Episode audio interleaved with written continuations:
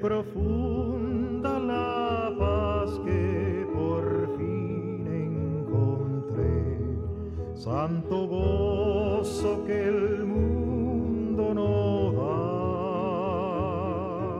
da. En Radio Gracia y Paz te damos la bienvenida al programa Lectura de los Domingos.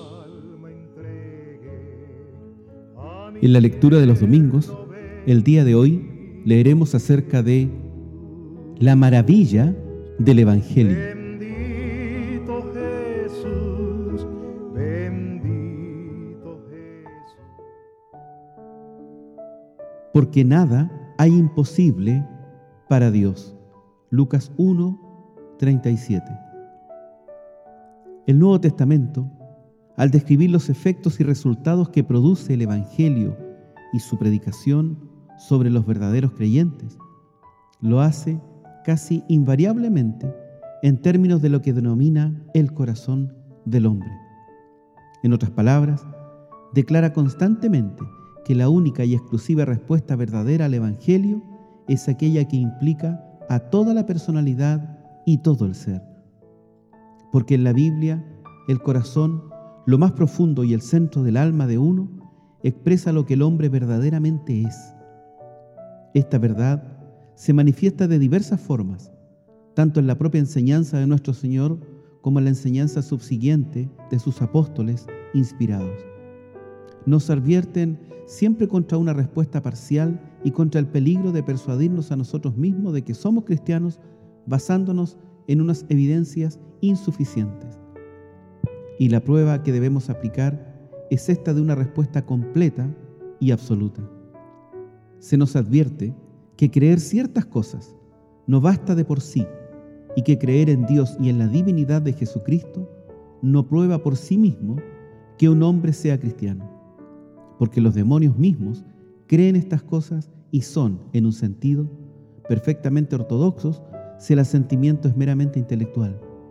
El Evangelio de Jesucristo no se predica meramente para producir una respuesta en el cerebro y el intelecto. Sin embargo, por otro lado, el Evangelio no produce meramente una respuesta y una reacción en el terreno de los sentimientos. ¿Cuán a menudo se nos retrata a personas que parecen sentir las cosas profundamente, pero cuyos sentimientos no conducen a nada? ¿Quién puede olvidar la ilustración de la semilla que cayó en terreno pedregoso o el relato de esas personas que siguieron a nuestro Señor hasta cierto punto y luego se volvieron cuando la doctrina se tornó demasiado dura para ellos? ¿Quién puede olvidar al hijo retratado en la parábola de nuestro Señor, quien cuando su padre le pidió que fuera a trabajar a la viña, respondió de inmediato y dijo, sí Señor, voy, pero en realidad no fue? No, el Evangelio de Jesucristo no tiene el propósito de apelar meramente a los sentimientos y de producir ciertos efectos emocionales y nada más.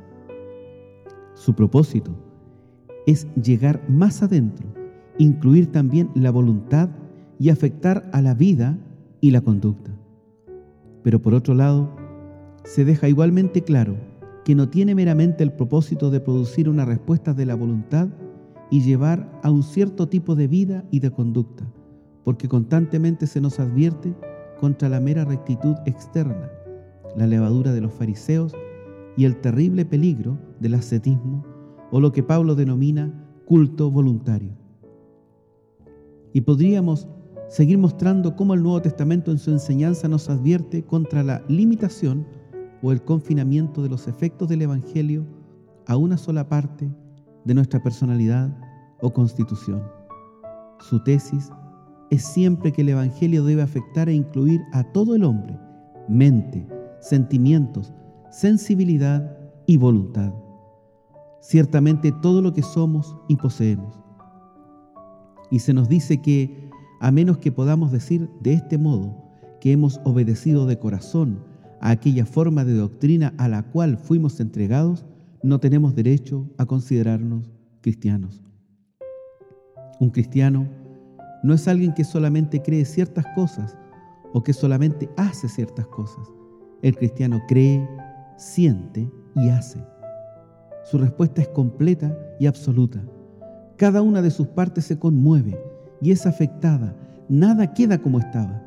Todo su ser dice con el autor del himno que mi vida entera esté consagrada a ti, Señor. O canta con el salmista, bendice alma mía a Jehová y bendiga todo mi ser su santo nombre. Salmo 103, 1. Así explica el Nuevo Testamento el efecto del Evangelio.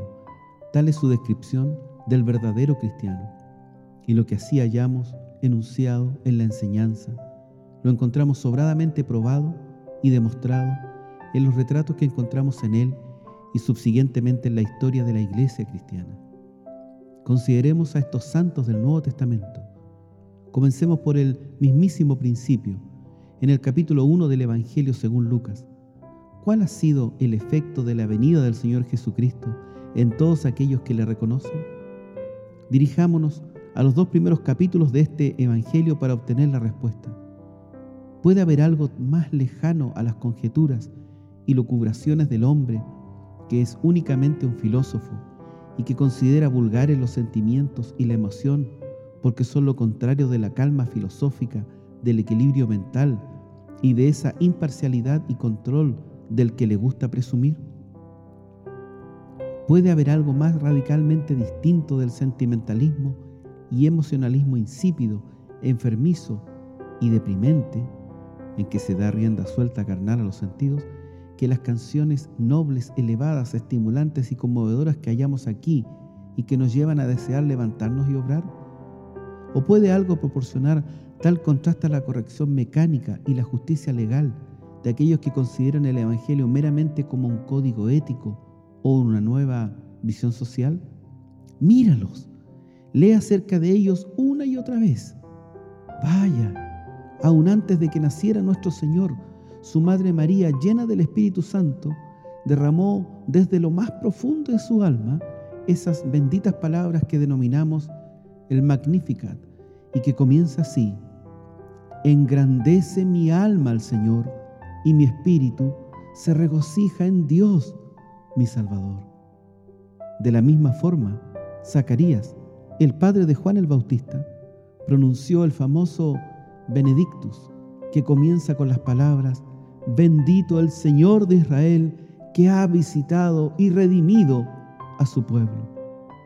Sin duda, nadie puede olvidar el gloria in excelsis de los ángeles que oyeron los pastores, ni tampoco la forma en que los propios pastores, tras ver al bebé en el pesebre, volvieron glorificando y alabando a Dios. Y finalmente, consideremos también el Nunc Dimitis, cantado por el anciano Simón mientras miraba el rostro del Hijo de Dios, descansando indefenso como un bebé en sus brazos. ¿Cuáles son las características de todas estas canciones e himnos? Como ya hemos señalado, proceden claramente de lo más profundo del alma y lo que expresan es gratitud, asombro y adoración. Esa era la respuesta que producía Jesucristo aún cuando era un bebé. Al examinar el resto de su historia, hallamos continuamente lo mismo, tanto en los días de su ministerio terrenal como después. Observemos las distintas personas que caen a sus pies y le adoran. Escuchémosle alabar a Dios por lo que han visto y oído. Leamos los escritos de los diversos apóstoles y observemos cómo prorrumpen constantemente en alabanza, asombro y adoración. Ciertamente, no hay nada tan típico y característico de los escritos de Pablo como la forma en que interrumpe constantemente su discurso y argumentación con un himno de alabanza a Dios al contemplar la gran salvación obrada en Jesucristo. Y lo mismo puede decirse de todos los demás y de todos los santos que han vivido desde entonces. En otras palabras, queda muy claro y manifiesto a partir de un mero estudio superficial de la historia de la iglesia cristiana que cristiano es aquel cuyo ser ha sido conmovido y afectado en su totalidad por el Evangelio. Por supuesto que ha creído en ciertas cosas, por supuesto que ha sentido ciertas cosas, por supuesto que ha renunciado a sus pecados y está haciendo todo lo posible para vivir una vida nueva y mejor. Pero por encima de todo lo demás, es alguien que como estas personas en los primeros tiempos, desea alabar a Dios y magnificar su santo nombre con toda su alma y ser. Sin duda, esa es pues la verdadera prueba que debemos aplicarnos a nosotros mismos hoy en día. Algunas preguntas para reflexionar. ¿El pensamiento de la venida de nuestro Señor nos apremia a alabar a Dios? ¿Nos conmovemos en lo más profundo de nuestro ser cuando pensamos en la venida de nuestro Señor Jesucristo a este mundo? Sentimos que ha sido Él quien ha supuesto el cambio y que sin Él estaríamos completamente perdidos. ¿Le hemos dado alguna vez las gracias a Dios por Él con todo nuestro ser? Hasta aquí la lectura de hoy. Continuaremos, Dios mediante, el siguiente domingo. Dios te bendiga.